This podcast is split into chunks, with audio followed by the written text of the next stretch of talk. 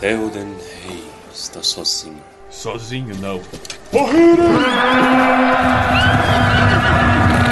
Eles estão levando os hobbits para Isengard.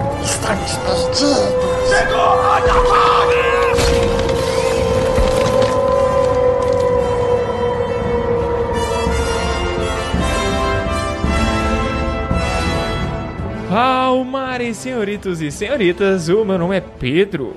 Meu nome hoje é Professor Utônio de novo, que hoje eu quero repetir, Professor Utônio é muito bom. Meu nome é Baez. Continua sendo. E o meu Alexandre. Seja bem-vindo, Alexandre, mais uma adição maravilhosa à nossa equipe no episódio de hoje. Você quer falar um pouco sobre você, Alexandre? Se apresentar para a nossa gangue? O, o ouvinte te conhecer. Bem, vamos lá. Sou Alexandre, sou de Brasília, tenho 27 anos. Mês passado, fez um ano que eu voltei para o Brasil, eu morava fora. Morei em Portugal, morei na Finlândia, e foi onde cresceu o meu apreço, minha afeição pelo Senhor dos Anéis, né? Eu descobri que o Tolkien tinha se inspirado no finlandês para escrever a linguagem dos elfos, etc, etc. Lá minha paisagem, etc, etc. Foi nessa minha estadia fora que eu fiz o meu mestrado em, teologia, com uma tese de mestrado eh, sobre literatura e teologia. E aí, hoje eu sou um apaixonado por literatura e estou de volta no Brasil, trabalho como empresário, já escrevi um livro, mandei para Portugal, não sei se eu publico ano que vem. Terminei meu segundo esses dias e agora vou para o terceiro. Estamos segurados. O Alexandre é meu amigo do, de um grupo de estudo que a gente montou. A gente já teve um convidado desse grupo de estudo também, que foi o João Quirino, um tempo atrás. Né? E é isso aí. Vamos agregar, vamos embora destruir esse negócio, porque hoje tem muito Isengard para destruir. Capítulo 10 A Voz de Saruman Versão brasileira Cinevídeo. Capítulo 10 A Voz de Saruman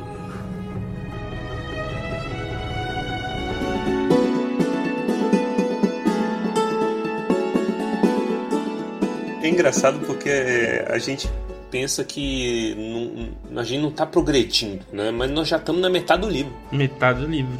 Coisas voam aqui nesse podcast. E esse, e esse é um capítulo de muito diálogo, né, cara? E eu e, sinceramente os capítulos de muito diálogo eu acho que são os que mais brilham. Deveras. É, eu vou te falar. Ele tem o tamanho que deveria ter, o conteúdo que deveria ter. E esse capítulo, para mim, foi um fenomenal. Ele é lindo. Delícia. Como que ele começa? Começa. Os capítulos estão bem lineares, né? Então é sempre de onde o último capítulo terminou. E aqui a água já, já baixou do prato de Isengard quase que completamente, né? E a galera que estava afastada, Mary, Pippin, Aragorn, Gimli e Legolas estão voltando pra galera e aí tem um meet, né? Uhum. Meet and greet. É, um meet and greet ali. É, eles queriam ver ali o que, que tinha rolado até aquele momento, né? Precisam chegar a alguma conclusão sobre os próximos passos. Porque, é, bem, eles precisam fazer alguma coisa agora. Todo mundo comeu, todo mundo teve um certo nível ali de descanso, né? E a decisão que eles tomam é bater na porta do capiroto. Sabe o que eu acho engraçado? Parece até um desses ditados populares do Brasil que o Mary fala: Nossas discussões começaram e terminaram em fumaça. Isso é um dizer tão brasileiro. É? é. Para o ódio do Legolas que não suporta a fumaça. Verdade. o Gandalf ele tá meio puto, né? O quem é que fala da disposição? Mary. É, é o Mary que fala assim: ah, ah, por conta da fumaceira, nossa disposição tá até melhor. Aí o Gandalf: é mesmo? Pois a minha não. Eu estou querendo bater em idoso. e aí eles pilham, né? E aí vão, vão dividir. Ok, quem vai? Quem vai subir? O Gandalf vai escolhendo ali o, o Dream Team ali dos caras, né? Acaba que vai todo mundo, mas ele, ele tenta chamar. Tenta ali só dar um, dar um posto para cada um falar, eu conheço, então eu já sei onde pisar ali na malevolência. É, ele divide em dois times de escola, né? É, é dois cabeças. Parece panelinha. Panelinha, muito panelinha. Tipo o Capitão Nascimento. Não vai subir ninguém, mas vai subir todo mundo nos times. Isso daí, No final das contas é isso. Ó, então toma cuidado. Mas os únicos que não, não sobe é os moleque, né? Que aí é a mesma sensação de quando você não é escolhido no, no futebol, na queimada. Pô, e sabe qual que é o Né? pior? É que o argumento do, do, do Gimli e do Legolas serviria pra um deles subir. Porque eles falam, ah, a gente Exatamente. é o representante, que o único representante da nossa raça. Então a gente tem que subir. Pô, era um e hobbit. eu sou uma brincadeira pra você? É, nossa, coitado, eles ficam lá sentados na escada, todo triste. É muita escola mesmo, falando, porra, a gente é muito malquisto, né? Olha aqui, que É. bosta. Viemos aqui pra nada, fica aqui na escada sentado olhando. Senta lá, Cláudia. É, É. senta lá, ficou lá os dois murchinhos, querendo voltar pra pelo menos fumar e. É, E, e nem voltar pode. Ah, que tristeza. e é isso, a participação deles é esse, ser excluído nesse capítulo. Isso. E eles continuam, falam assim: não, é, a gente vai, vamos dar uma olhada, vamos conversar. E aí, quando eles batem, eles reparam em Ortank. E é engraçado o, estado de Ortank, né? Uhum. Que o, o Tolkien narra que, tirando algumas lasquinhas no chão e alguns arranhões, tá intacta. Lugar reto, né? Ortank é um lugar reto. Quadrado, assim, é meio assustador. Que ela- ele fala que ela é preta, brilhante, que ela tá molhada também. Eu, eu- você consegue visualizar o que o Tolkien tá falando, é assustador. A imagem que eu tive foi mais ou menos foi assim, um pouco semelhante ao filme, tirando esse fato assim de ela estar brilhosa, né? Um pouco reluzente por causa da água. Isso é verdade. Está, está molhada a torre. É só isso que teve. Todo, todo esse exagero não, não chegou em dano nenhum.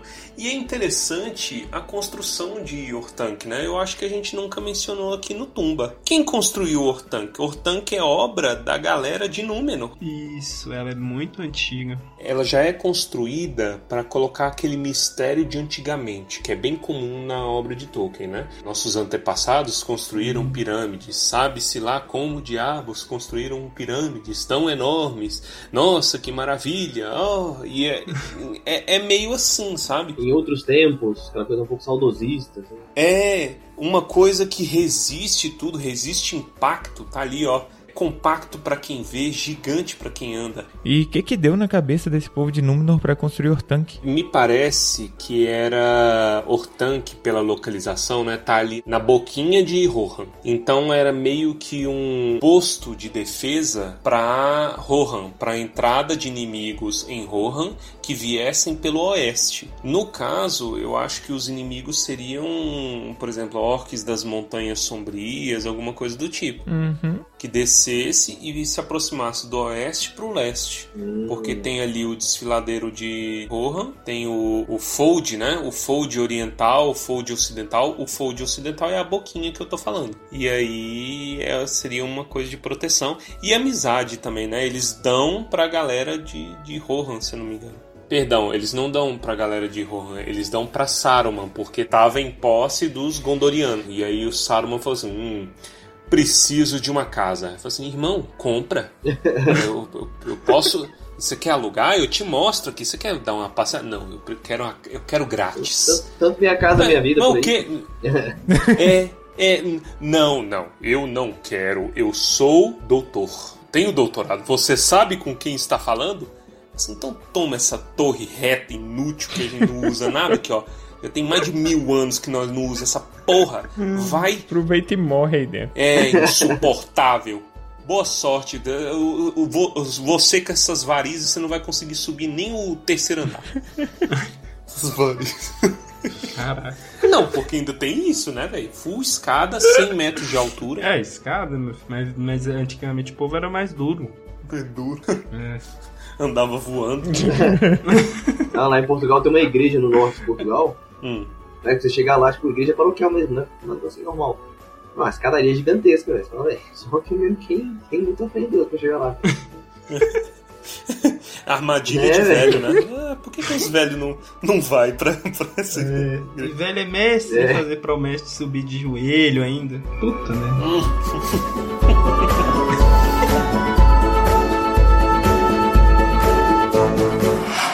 Saruman, você sabe o que você tem mais que eu. O quê? Tem mais é que se fu...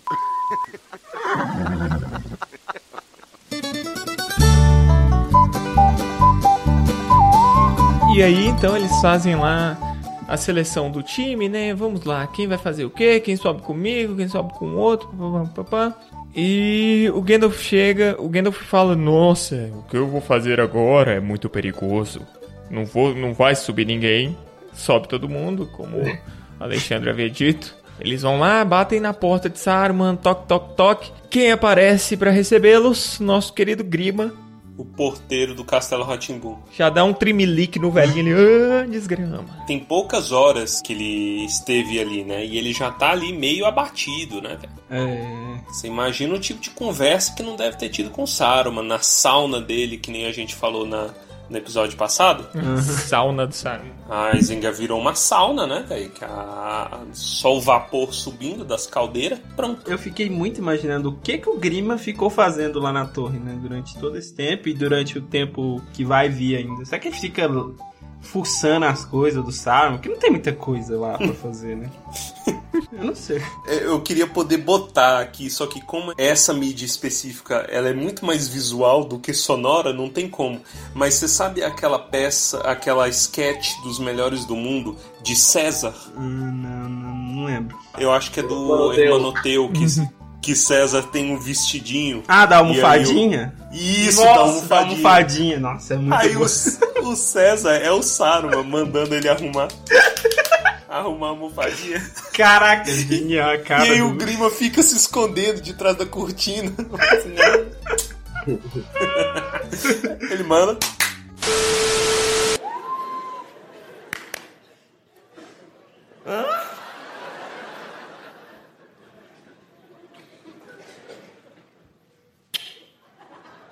Tomar no cu.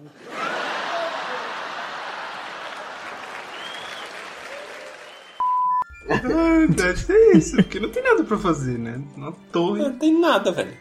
Metade da torre é a escada. A coisa mais divertida da torre é a, é a Palantir. É a Palantir. Principalmente quando você usa pra tentar matar alguém. Verdade. Uma bola de boliche, né? Ou ficar de papinho com o chefe da Cracolândia, né?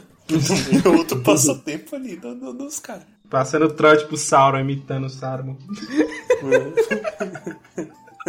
Ai, meu Deus, mas aí o que acontece? Eles entram, né? O Grima vai lá, chama, fala e faz que vai chamar alguém. E aí aqui a gente tem uma, um vislumbre de magia que raramente a gente tem no Senhor dos Anéis, que é uma magia escancarada, digamos assim, por mais que não seja uma magia visual. Saruman já chega com a voz de, não sei quem tem, quem tem essa voz aí. Quem teria uma voz persuasiva tal qual a do Saruman? É um bom exercício. São João Paulo II. Já escutaram essa- essas homilias dele que ficava na, na rádio? Falava tipo, mistérios gozoso. Eu acho que é, eles, é de verdade. E, que, e, É o mais- descre- e descrevem a voz do Saruman como se quando você termina de ouvir, você não entendeu nada. E é isso. né? Então, ele falava em latim É e isso. você ficava. ah, eu acho que o Obama também tem um pouco de, de magia na Obama, voz. o Obama tem magia na voz. É.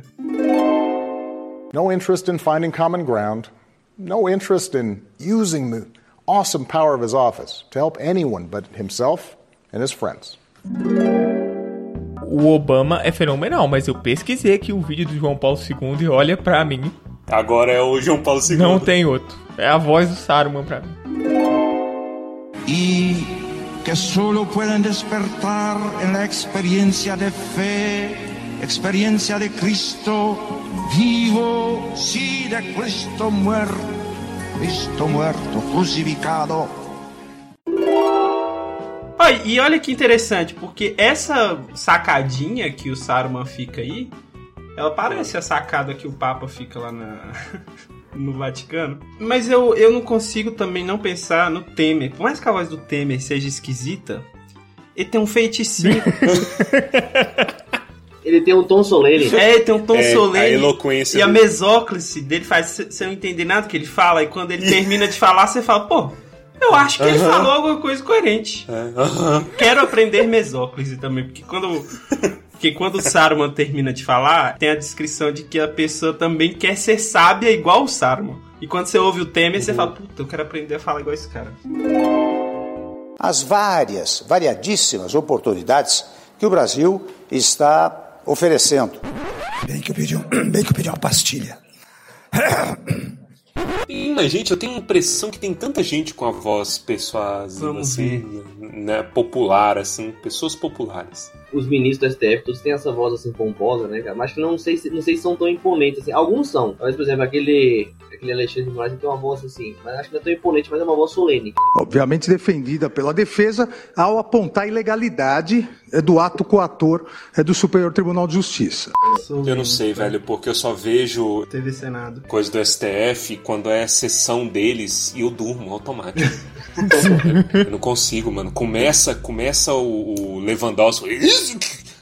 Não, não! Pô, o outro sapão lá, qual que é o nome dele? O Gilmar Mendes. Gilmar, Mendes. O Gilmar Sapão. Ele, ele tem a voz do. daquele cara que era milionário da Praça é Nossa, vocês lembram? Ah, sei. Ah, ele era sei. deputado. Muito igual, cara. Deve achar que é Mato Grosso, Não, não. É o Rio de Janeiro mesmo. onde tá todo mundo preso. É. Ah, no, do- no Rio não estão. Não, mas sim, aliás, tem nós um- prendemos, tem gente que solta. Solta cumprindo a Constituição. Quem gosta de prender? Vossa Excelência, quando chegou aqui, é, soltou Zé Dirceu. Porque recebeu indulto do presidente da República. Não, não, não. Vossa Excelência, diz, Vossa Excelência julgou os embargos infringentes. Absolutamente. É Cara, e, e o Gilmar Mendes é o cara que mais tem variação de, de volume, tonalidade na voz, que ele começa. Mas você sabia? Ah, mas ele vai dançando assim, ó. Eu acho que se algum gringo ouvir o Gilmar Mendes conversando, ele vai ficar louco. Porque gringo fala que brasileiro já, começa, já conversa cantando. Quando eu entrei na UNB, teve palestra do Joaquim Barbosa. O Joaquim Barbosa, ele, ele é hipnotizante também. É, Joaquim Barbosa, de Ok. fato. Pertence definitivamente ao passado a figura do juiz que se mantém distante e indiferente, para não dizer inteiramente alheio aos valores fundamentais e aos anseios da sociedade na qual ele está inserido. Eloquência, eu acho que é, é, min- é menos voz e mais eloquência. Que jeito de falar. Acho que o Dom Sérgio, cara, ele tinha essa voz muito solene. É verdade, ele tem a voz assim mesmo. Saudamos vocês essa noite. É, tá vendo? Isso é o risco. A igreja está formando Sarumans. Saruman. Sarum. É, o povo é feito pra falar, né? Acho que foi por isso que eu, foi por isso que eu saí do seminário, velho. Não tinha uma voz, não tinha uma voz assim. Jesus quer ver a gente caminhando na fé, caminhando como povo de Deus. Saruman, você sabe o que você tem mais que eu. O quê? Tem mais é que se fu...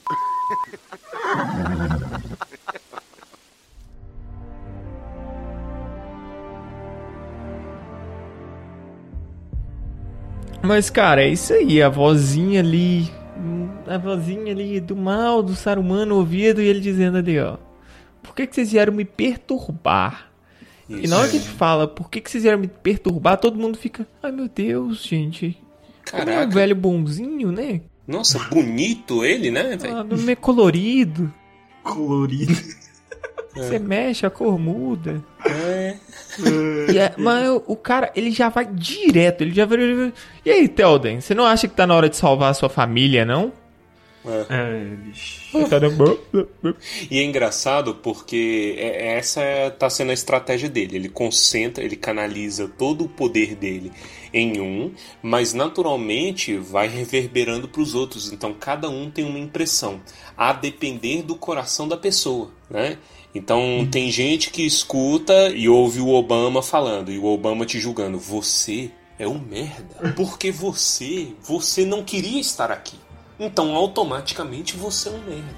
Enquanto o outro, o outro escuta e fala assim: deixou a roupa no varal, né? Seu filho da mãe, seu cretino. Vai embora, você tem que ir embora. Para uma pessoa de coração mais nobre, ele já escuta o verdadeiro tom de voz, né? Que é o quê? Imita o Oli aí, Pedro. Você ainda lembra como é que imita o Oli? Não lembro. Assim. Ralo. É isso que ele escuta. Eu acho bom é porque o Gimli, o único motivo do Gimli ter ido lá é pra ver se o Saruman é diferente do Gimli. É, só isso. E aí quando o Saruman aparece, ele fala, é parecido, mas ao mesmo tempo diferente. sei dizer. É. Quer dizer, é o melhor melhor do mundo em discordar de si mesmo, eu não lembro. como é. Porque ele não chegou a conclusão nenhuma, né? E é isso. Eu gosto do Gimli nesse capítulo, ele é muito honesto. Ele é honesto, ele é honesto. O Saruman tá lá jogando a- as cobrinhas pra cima do Telden, né? Putz, Telden, sabe? Assim, pode ser que tu- tudo acabe e você morra, sabe? Tudo pega fogo, todo mundo morra. O fim da Terra dos Cavaleiros, não sei o que, não sei o que. O Gimli chega do nada, sai berrando, é, esse mago é idiota! E fica todo mundo, pô, e aí, o que que tá acontecendo aqui? A magia ainda tenta jogar a galera uns contra os outros. Como aquele negócio que eu tava brincando antes. Se você discorda, você, rapaz, você é problemático, entendeu? E aí as gal- a galera não vai gostar. Como pode ser uma pessoa tão rude e não ouvir a voz da razão? Parece certos influencers aí da internet.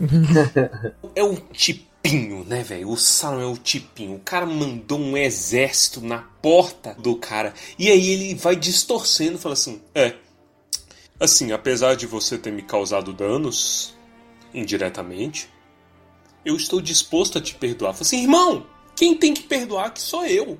E ele vai manipulando, sabe aquele tipinho? Inverte completamente a situação, né? Fica nessa. Nossa É, senhora, é, eles dão uma boa, uma boa comparação mesmo no dentro do livro, eles já falam, né, olha.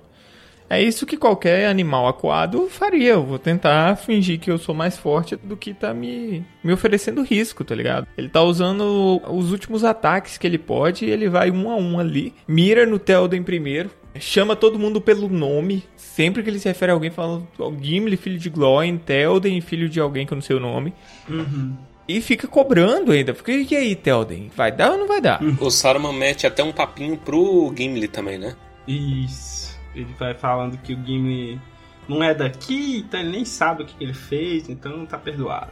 Ele vai, sai perdoando todo mundo, né? Um, um exemplo de, de grande homem. De coração bondoso. Coração Nossa, bondoso. O interessante é que o Saruman, como ele tem essa vozinha mole dele, os cavaleiros principalmente, que são meros figurantes aí, são os camisas vermelhas do Star Trek, eles vão caindo no papo falando, é verdade, o Gandalf nunca falou de uma forma tão solene assim, o Gandalf é só gritaria também, né? o Gandalf não se ajuda. Só gritaria, É. sempre explodindo, falando e dando lição de moral.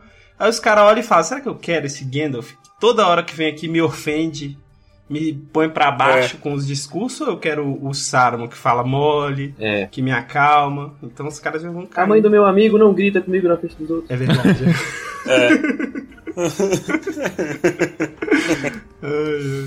Eu vou fugir de casa, eu não quero saber. É. Eu quero. Eu quero é Saruman. Saruman para presidente. Me, pro- me prometeu um Lego. e ele continua. Parece que a maior energia, apesar de depois ele falar do Gandalf, mas pelo menos o maior tempo ele gasta com o Telden, né? Fala assim, ó, você, filho de fulano, filho de ciclano. Depois ele gasta um tempo com o Elmer, né? Porque o Elmer ele já tá mais acordado. Ele fala assim, irmão, não escuta esse velho corno. O Elmer, ele tenta acordar o, o Telden falando sobre quem morreu, né? Ele fala, ah, lembra do Rama, tá lá enterrado no abismo e tudo mais. E aí o Saruman vem com um papinho de que, ah, se for por causa de homem morrendo, a casa aí do rei tá toda cheia de assassinato, então, porque sempre tem homem morrendo. E ainda mais morrendo em uma batalha que nem precisava ter acontecido, porque vocês podiam ter vindo Exatamente. aqui e lançado o papinho aqui pra mim, ó. Não veio. O segredo. Lancei fica tentando tirar o de dele no rumo. É. Mano, que, que raiva. que raiva. O cara é sagaz. Eu conheço pelo menos uns 15 brother que é o mesmo papinho, velho. É o mesmo papinho, Torres. Sempre que alguém chega pra, pra tentar quebrar o, o cajado deles, eles lembram dos assassinatos que a casa das pessoas fizeram, é isso? Exatamente. É a Entendi. mesma coisa. Todas as vezes.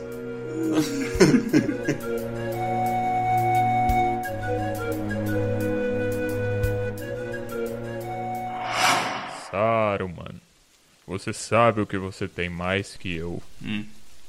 O quê? Tem mais é que se fu...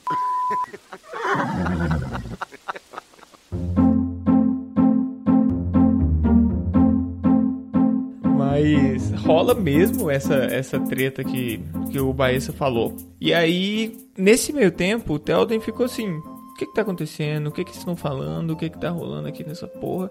E ele, do nada, se transforma no rei que ele é. He-Man. Todos os camisas vermelhas do Star Trek, como disse o Baessa, estavam lá já, porra, e aí, vamos pra paz, mano, vamos pra paz. Esse cara aí, ó, ele vai te dar paz. E o Telden diz: Vamos ter paz. Começa, é, solta fogo de artifício, cai neve. Começa a tocar Imagine, né? Aí o Telden levanta a mão, todo mundo cala a boca.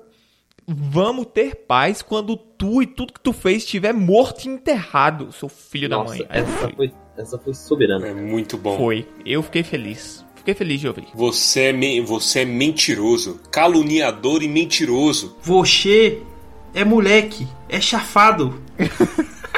Você é moleque. Você, é safado. Você é moleque, você é safado. Vamos baixar a bola. Não sei quem vai pegar essa referência, porque eu acho que quem gosta de futebol, não sei se gosta de Tolkien. É um, são mundos que se chocam. Exatamente. Isso aí, isso aí me lembra também. Vocês lembram? Eu acho que era o Pânico ou o CQC, eu não lembro qual que era aqui. Eu lembro de uma treta que uma vez teve, eu acho que era no Senado. E aí tinha o Collor falando de um cara que tava falando contra ele. Ah, porque não sei o que, o, o Collor matou um monte de gente ali por conta da, da- da- das trambicagens dele e tudo mais. Aí o, o Collor começa.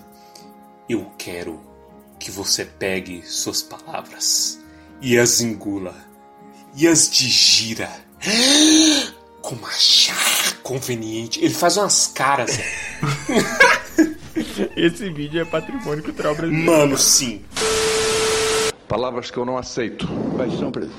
Eu vou lhe dizer. E são palavras que eu quero que o senhor as engula e as digira como julgar conveniente. O Collor era um cara que toda vez que ele tentava falar, ele, ele, ele tentava também passar um feiticinho na voz. E até hoje ele consegue, que ele voltou aí pro Twitter e o povo tá tudo caindo na. É, até hoje, ele é o, o Saruman da Xoxomídia. É, e ainda ele fica com esse discurso de que, que tiraram todas as acusações contra ele, aí ele fica falando que ele é o último político honesto. Nossa também. É, não, tem Roberto Jefferson, velho. Bob O Jeff. Roberto Jefferson pagando de, de, de Conservador. de santo. É os caras, né, velho? Como que tem coragem? E aí, e aí o Saruman é aquela. De, é, de novo, é aquele benevolente que não pode ser contrariado. Porque imediatamente quando o Telden dá a resposta de He-Man, o nervo ciático ali, ó, dá uma tremidinha. E aí, e aí a cara dele distorce. Por um segundo eles têm um relance da visão de um velho revoltado. Isso. Pô, Pra mim, isso é uma das coisas que esse capítulo faz melhor. Porque você vê a máscara do, do Saruman caindo etapa por etapa. É, você de fato vê todos os argumentos dele caindo por terra.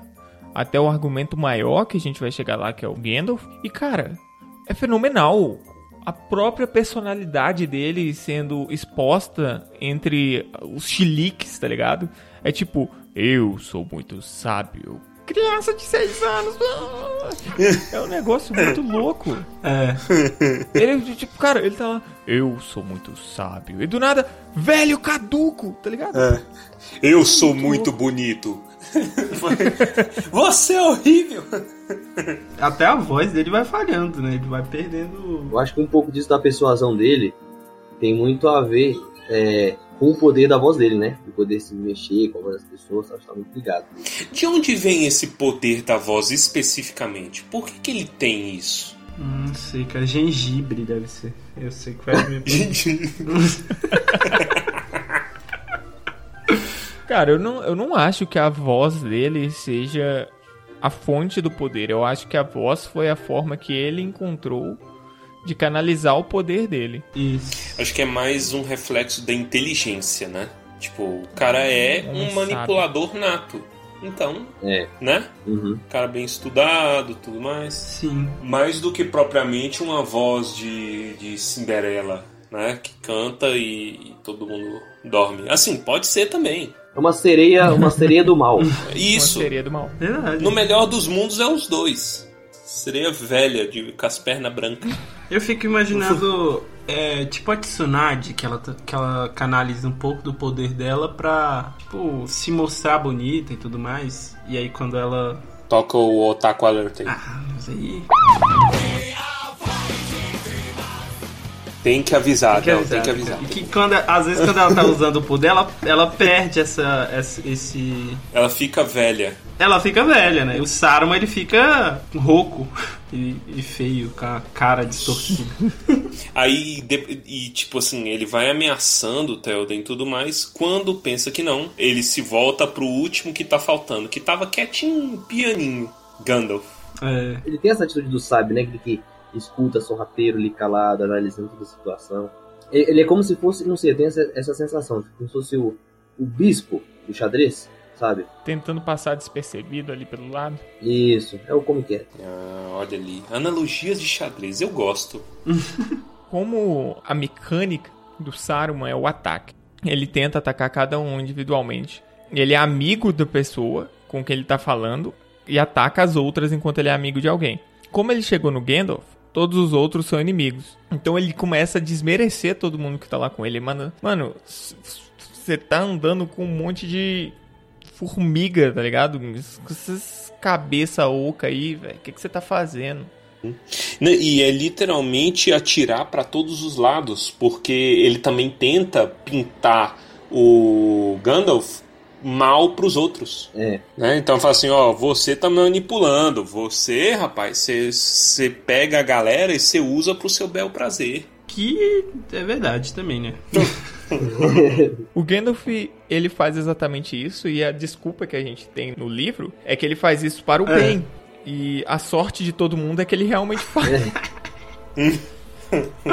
e isso até justifica ele negar o poder do, do anel, porque ele com um anel, ele conti- continuaria tendo esse poder de influência, só que ainda mais forte Uhum. e pro mal. É. Uhum. Querendo ou não, em algum momento ele ia se desviar. Uhum. Pois é, os dois são mais parecidos do que. Gostariam. Do que. É, exatamente, essa é a palavra, obrigado. E tem aqui uma expressão que durante boa parte da minha vida eu acreditei ser coisa minha, besteira que eu falava, mas não, o Gandalf fala, então automaticamente já está liberado. Que ele fala assim: rapaz, você, o Gandalf falando pro Saruman, né? Rapaz, você tem alguma coisa pra dizer? Ou talvez você esteja querendo desdizer. Aí o, o Saruman fica puto. assim, Você tá falando comigo como se eu fosse moleque? Eu não sou moleque. Mas isso é genial, eu achei. Sim, ele passa um tempo meditando, ele faz uma pausa. Ele... Desdizer, mano, o que, que você tá falando? Eu tentei te, te aconselhar, eu tentei te falar o que, que você tinha que fazer de certo.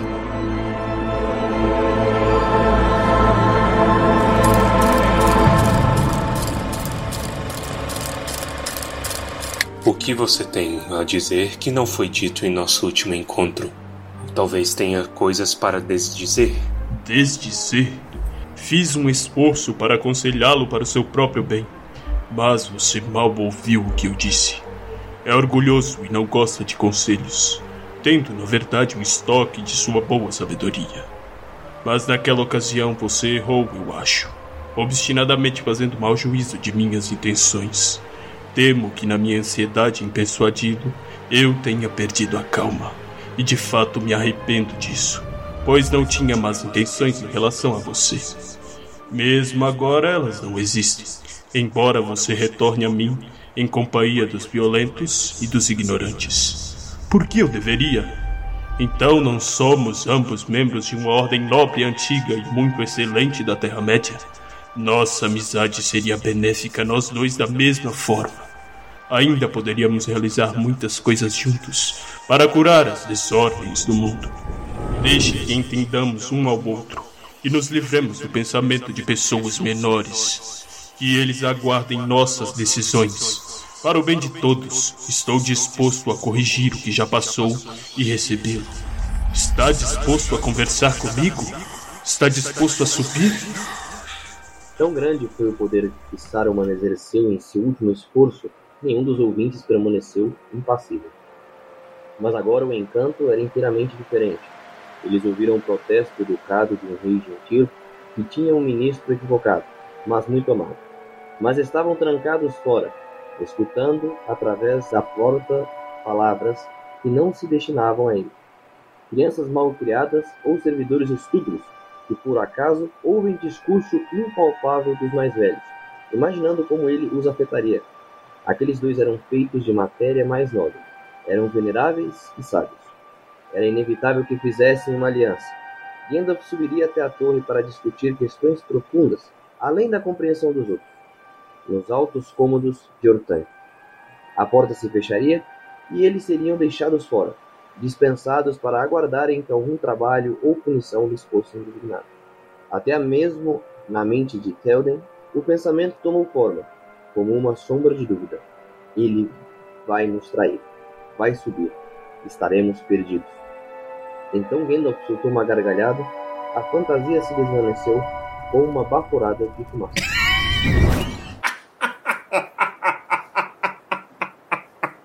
Saruman!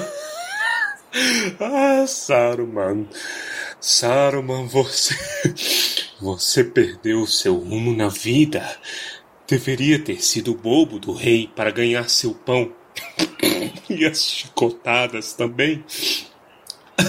Arremedando seus conselheiros. Ai de mim.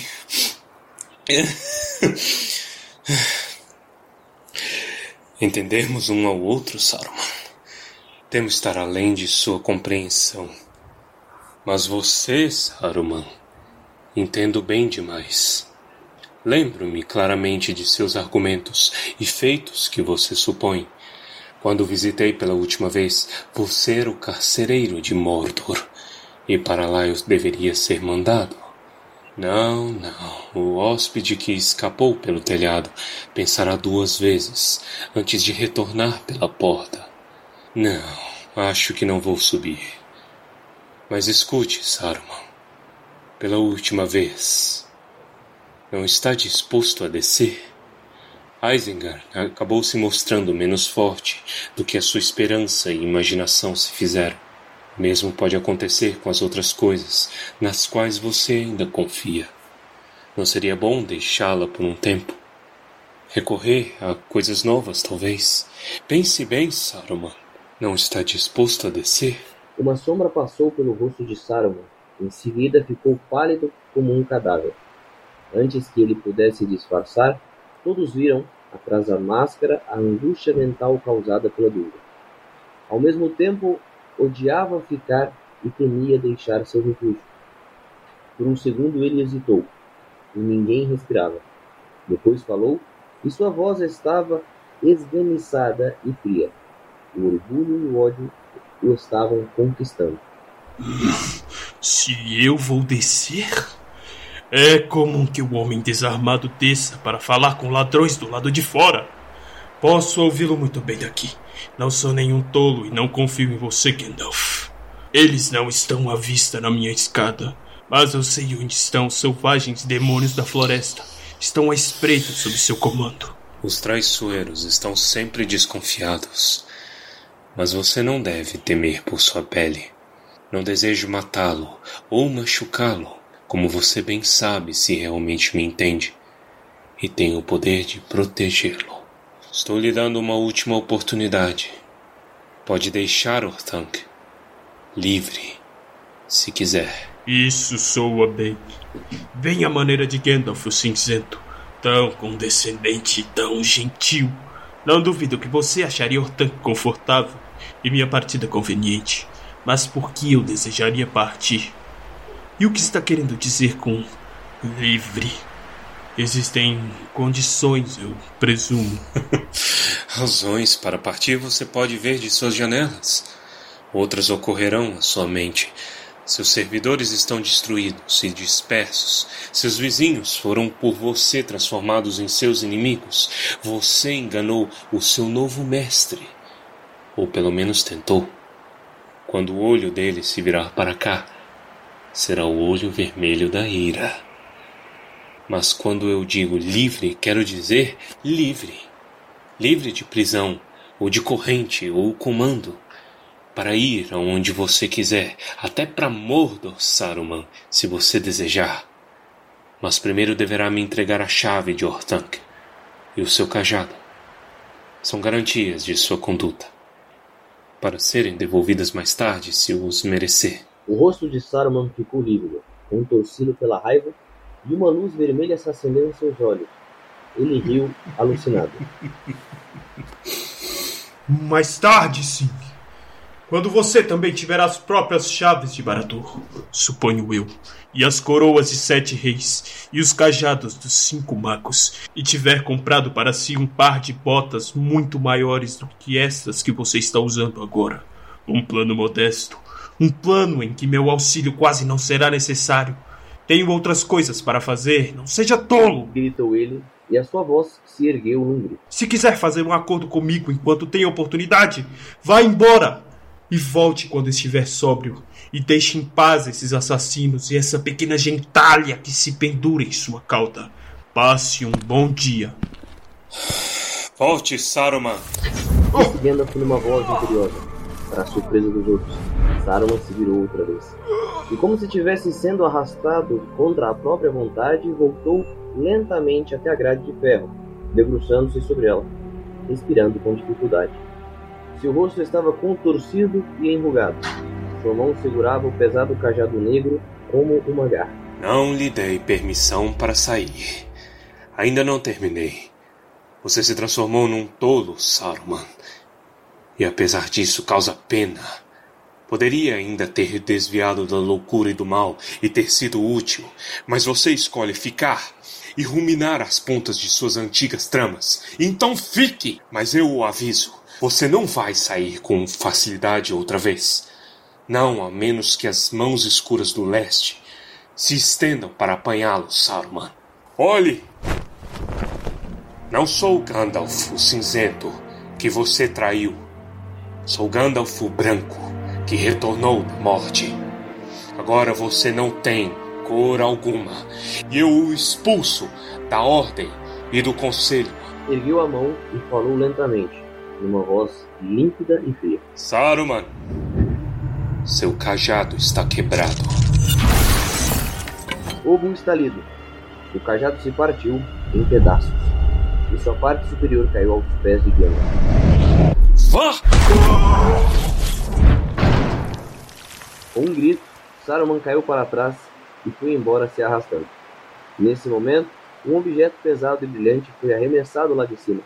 Bateu contra a grade de ferro no instante em que Saruman se afastou dela. E passando perto da cabeça de Gandalf, chocou-se contra a escada sob seus pés. A grade tiniu e se rompeu. A escada se trincou lançando estilhadiços em faíscas brilhantes, mas a bola não sofreu nenhum dano. Rolou escada abaixo um globo de cristal escuro, mas reluzindo com um coração de fogo. No momento em que foi rolando em direção à poça, Pippin correu atrás dele e o apanhou.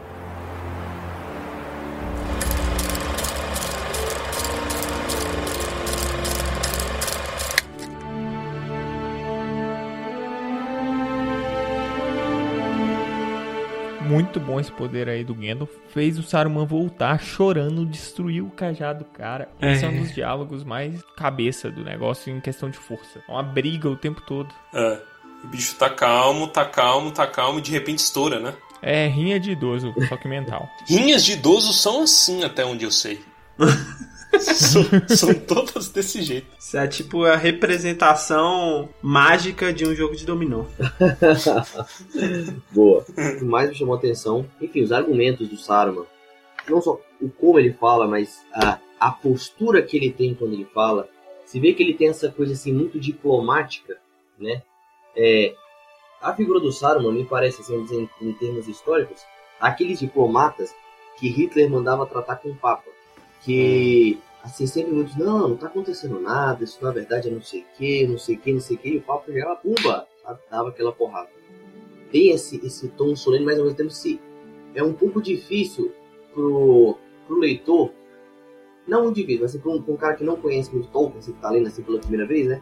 Porque assim, o, o, a- o Tolkien ele deixa muito claro qual é a cena, né? Que Saruman tá ali prefigurando o mal, né? Mas assim, os personagens, eles entram de tal forma que você consegue ver a cabeça, eh, dentro da cabeça de cada personagem, o que, que tá acontecendo. eles ficam naquela confusão. Ah, meu Deus, ele vai nos trair. Nossa, não sei o que, isso é pra mim. Isso não sei o que, isso não sei o que, isso não sei o que. Mas o personagem. Quem tá lendo assim pela primeira vez não, não consegue entender, não consegue entrar mesmo na cena. Assim, nossa, tá acontecendo isso e Saruman tá tentando conquistá-los. Né? Como se fosse uma sereia mesmo aí pros, pros navios, né? Que estão tentando chegar em algum lugar. É uma voz que tenta arrastar pra morte. É uma voz doce que. Sabem o que é o canto da sereia? Não sei se vocês sabem, mas é, sempre pessoas caem no canto da sereia. O canto da sereia, na verdade, é quando a sereia conta a própria vida do marinheiro, né? Ou do capitão, etc, etc. Né, como que seduz ele com a sua história. Então, e, a, então a questão não é só o poder da voz do Saruman, mas os argumentos que ele põe. Entendeu? Ah, não sei o que, mas eu não fiz nada, mas é uma guerra injusta, mas eu te conheço, guerra não sei o que, eu tô arrependido, sabe assim? Vai usando todo aquele, aquele chamego, por assim dizer, né? Então usa, entra na história da pessoa, que é aquilo um pouco que a gente fala, né? Tipo assim, é, que é a catequese do demônio. Jesus, quando tá no deserto, ele aparece, o demônio fala, né? Jesus está no momento de fraqueza, ele, no sentido da fome. Ele está com fome, e já fala, olha, você tem poder, transforma isso em pão. Né? Toca na história, na ferida dele. Por que você está passando fome? Você, você não é Deus, por que você está fazendo isso? Outro, ele é Deus, mas é filho de um carpinteiro. Mas por que você tem que passar por isso? É, pula daqui, todo mundo vai te reconhecer, sabe? Vai tocando na ferida, mas não na ferida num problema, numa, numa rixazinha. Porque quando nós discutimos com alguém, quando a pessoa fala qualquer coisa, tipo assim, ah, porque você nunca lava uma louça. Você já, já vem na sua cabeça todas as quatro vezes na vida que você lava louça. Fala, não, eu lavei e você não venha me dizer isso nunca mais na sua vida. Então ele toca na história, não toca em argumentos de picuinha. Né? E por último, fala aquele, fala assim, ah, você não quer redimir o mundo? Eu te dou o mundo. Eu tô tomando conta disso, posso você ajoelhar perante mim. Isso seria até mais fácil Deus, né? Mas então, é, até para dignificar a história, ele fala não. Né? Então não é, não é uma coisa assim, sabe, né? Não é uma briguinha. Eu penso, não, não. Eu, é exatamente assim, né? É do jeito que você tá falando, assim, entre aspas, né? Sim, eu sou assim, eu sou assim, eu sou assim, mas não interessa, né? Quer dizer que eu tô fazendo isso para um bem maior. Né? E aí, perante a verdade, Saruman não tem poder. Ele perdeu toda a sua autoridade, a sua legitimidade. Né? Aí a palavra autoridade vem do autor, né? Aquele que pode escrever, que pode falar, que pode dizer uma coisa da história. Então, nesse momento, ele perde, ele a sua autoria, quer dizer, aquela coisa do conselho, né, que ajuda, que ajuda a reger o mundo, e, e fala até um pouco assim, da, da, das desordens do mundo. Então, ele perde completamente. Perdendo a autoridade, ele já não tem legitimidade. Aí, com o símbolo do cajado se quebra. O, o Saruman, ele é, ele é a encarnação da falácia que eu acho que, que eu mais odeio na vida que é a falácia do whataboutism.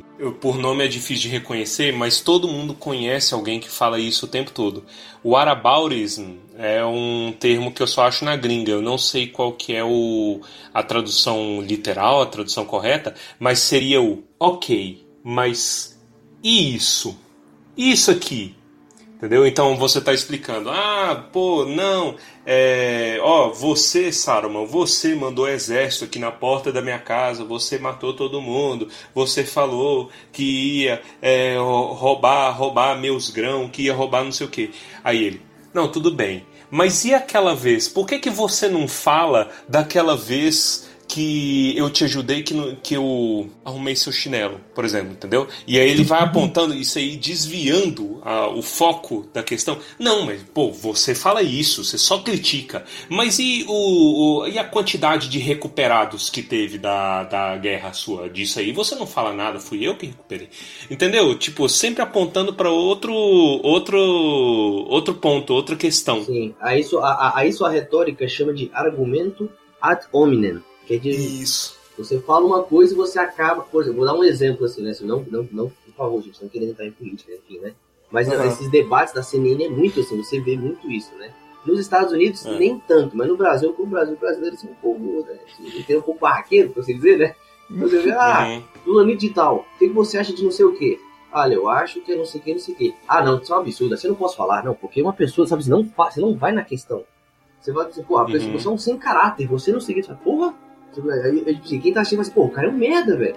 Tipo assim, você não convence o cara, você arrasta ele pro outro lado sem ele perceber, uma de psicologia reversa. Alguns chamam também de falácia do espantalho, né? Exatamente. A, a, a, do espantalho é, tipo assim, você pega o argumento da, da, da, pessoa e aí você transforma ele num espantalho. Então é o ser mais fraco possível e você começa a bater nele. Então, tipo assim, não, pô, então você quer dizer que você é, é, você tá fazendo isso, você coloca coisas, você projeta aquilo que é o argumento e aí você, você começa a bater nele, um argumento ridículo, pegando o contexto dos Senhor dos Anéis, como que eu poderia colocar? Você matou meu exército. Telden, eu mandei uma galera na sua porta para fazer entregas. Entendeu? E você matou a galera. A galera que era do bem. Então, isso só pode significar que você odeia o meu povo. Por que, que você odeia meu povo? Você é uma pessoa odiosa. Você é um nojento. Você não gosta que a gente vá entregar sofá em, em Rohan, que é o que a gente foi fazer. Por que, que você odeia sofá? Entendeu? Então eu desviei e aí eu começo a bater. Porque quem odeia sofá é um lixo. E aí, minha argumentação é toda, né? Sofá fobo. É, toda em cima disso. O oposto dela é o Iron Man, né? Tem o Straw Man, e aí o, o espantalho aí seria a, a, o argumento do Homem de Ferro, que é você. É, é uma coisa argumentativa, que é você tentar tornar o seu o argumento do seu oponente o mais forte possível para ver que brecha que eu tenho para abordá-lo. Então, tipo assim, não, se eu falar isso, não, mas ele vai falar isso daqui. Qual que é a melhor resposta que ele pode me dar? Ah, nesse ponto, nesse ponto. Enfim, muito complexo. Eu lembrei, a gente falava que Torres é nazista. Aí, ah, é? que bosta. Esse é muito melhor. Nossa, nossa, esse, esse é exemplo de livro. Ele é muito melhor. Fala assim, não, porra, por que, que eu sou nazista? Torres apoia a gravidez. E Hitler nasceu de uma gravidez ai, ai. Esse é o tipo de strongman e também é o, o Hitlerismo, também é uma falácia, que ela existe mesmo, que é botar Hitler na discussão. Lady Goldwyn, né? É, é o justamente qualquer coisa. Você gosta de pamonha? Gosto. Ai, nem Hitler. já acaba com a pamonha. A pamonha foi extinta, foi extinta. É. Mas o pior é que o que eu mais. É, às vezes eu vejo as pessoas atacando o catolicismo na internet com esse mesmo argumento. É, não, mas tudo, tudo quanto há.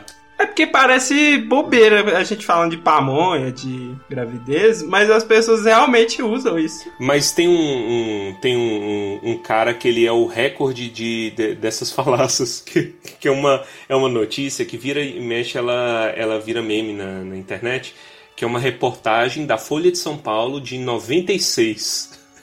o nome da reportagem. Hitler Mussolini faz negociação. O nome do cara era Hitler Mussolini. Meu Deus. O delegado velho. Hitler Mussolini Domingues Pacheco trabalha há 23 anos na polícia goiana.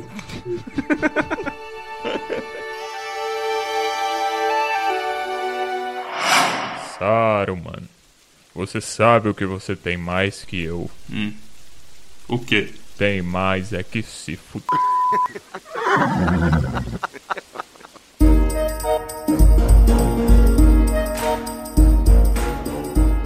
Ó, então aqui, depois de toda essa discussão de alto nível de complexidade, nós temos aqui um elemento de importância significativa aparecendo literalmente dos céus, que é a Palantir.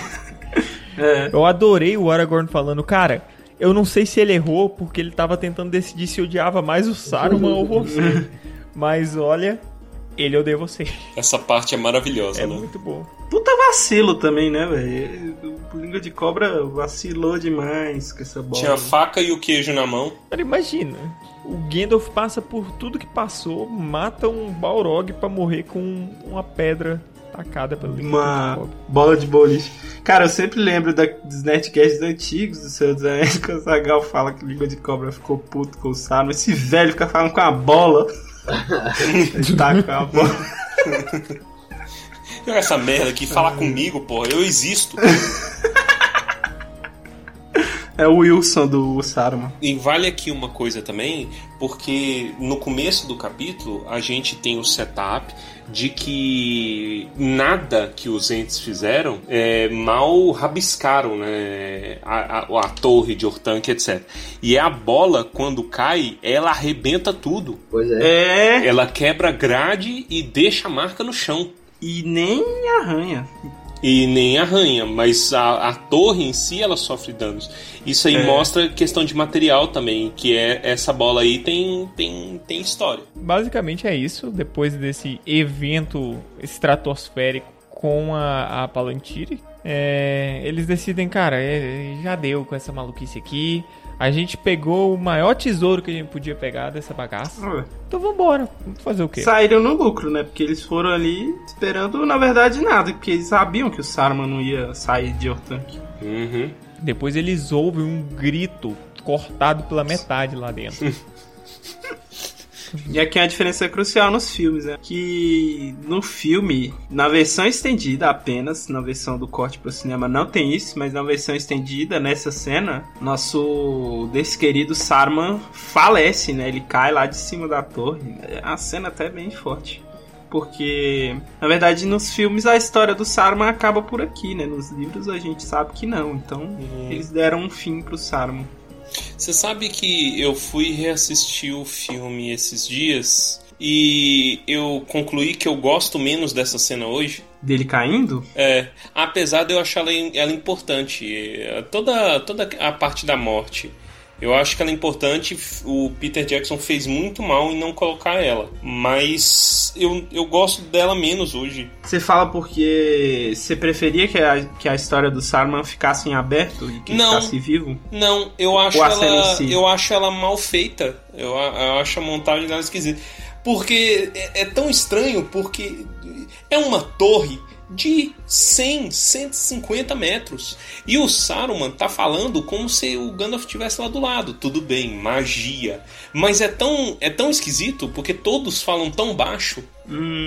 Sabe? Uhum. Aí ele vai, vai falando, aqui. mas de, de qualquer maneira é, é, é massa. O, o contexto do Grima, o Grima matando o, o Saruman, que é, já é spoiler aí do nosso, nosso retorno do rei. É verdade, é verdade. Mas fica, fica mal resolvido no filme, ele não ter É, colocado. então acaba No sendo um problema. fica. No, e na verdade, essa coisa da voz, eu sempre lembro do Harry Potter e o Cálice de Fogo, que o Ministro da Magia vai apresentar o campeonato lá na primeira cena que ele enfia a varinha no pescoço. Na primeira Uhum. cena, não, né? Nas primeiras cenas que ele enfia a varinha no pescoço e a voz dele reverbera. Todo mundo aqui tem uma potência vocal. É, é, é, não, respeito. É todo mundo, porque o, o, o Telden fala baixinho. E mesmo assim. É. Aí eu só imagino língua de cobra lá do lado. Falo assim, o que que ele tá falando? É. O que que tá rolando? É verdade. Aí ele, para de me encher o saco! Pá! Bate nele.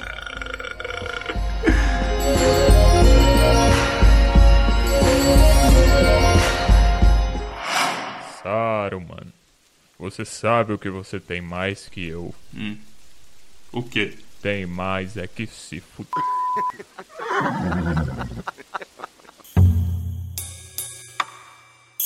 E cara, é isso. Vida que segue. Eles comentam depois ainda um pouco com os entes, né? O Legolas fala que pretende visitar a floresta, vai levar um anão. Barbárvore fica É, o machado. Depois desemputece. É. Cai o machado do game dele, vai se curvar e cai o machado da, cintura. Man, é, que mancada. Fica até desconfortável. Parece o Coringa curvando no hospital e cai na arma. Exatamente. Spoiler de Joker.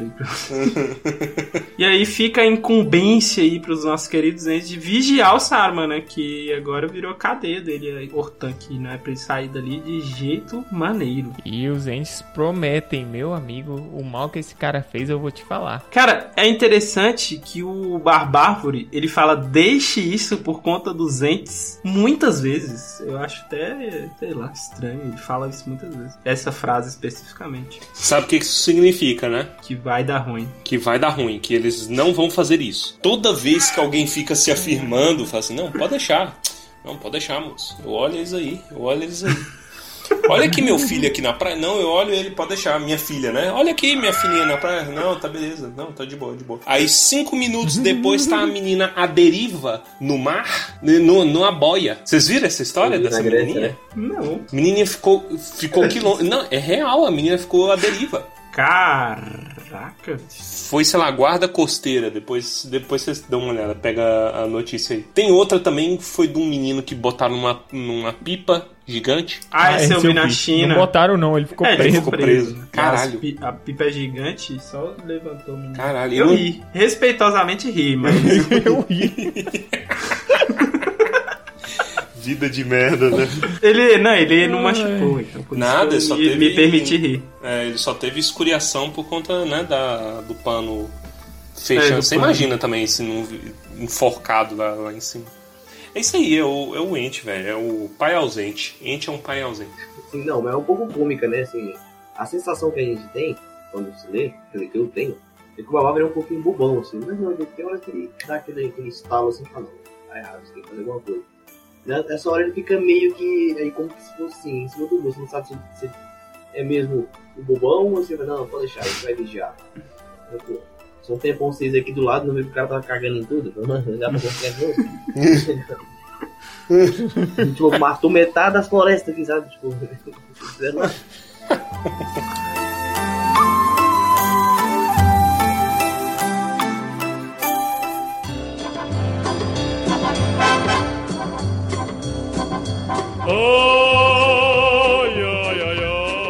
E com este comentário de conhecimento, encerramos mais um Tumba do Balim. Não deixe de interagir conosco, a pandemia está triste, queremos receber mensagens. Então vai lá, manda mensagem, fala oi, diz que o cabelo do Torres está feio, Tá feio mesmo. Enche o saco. Compartilhe o Tumba com seus amigos. Não deixe de manter o nosso projeto vivo. É, gostaria de agradecer do fundo do meu coração a visita do Alexandre. Obrigado, Alexandre, foi fenomenal. Esperamos que volte no futuro. Muito obrigado. Obrigado, até o futuro. É, e outra coisa também, não deixe de deixar suas estrelinhas, olha lá, ficou um- uma termologia estranha, na App Store ou no agregador que você usa, dá lá, dê uma nota, deixe um comentário positivo falando eu adoro esse podcast, tirando a cara do Torres, do Baense e do Pedro. Isso ajuda a gente bastante. Obrigado a todos. Vamos então agora para os comentários cretinos extremamente sucintos do episódio de hoje. E começando comigo mesmo, o Grima é aquele cara que tenta jogar a bola de boliche e ela cai na canaleta do, do lado. E você sente dó no filme quando você assiste. Só que eu entendo, porque quando eu tentei jogar boliche foi isso que aconteceu.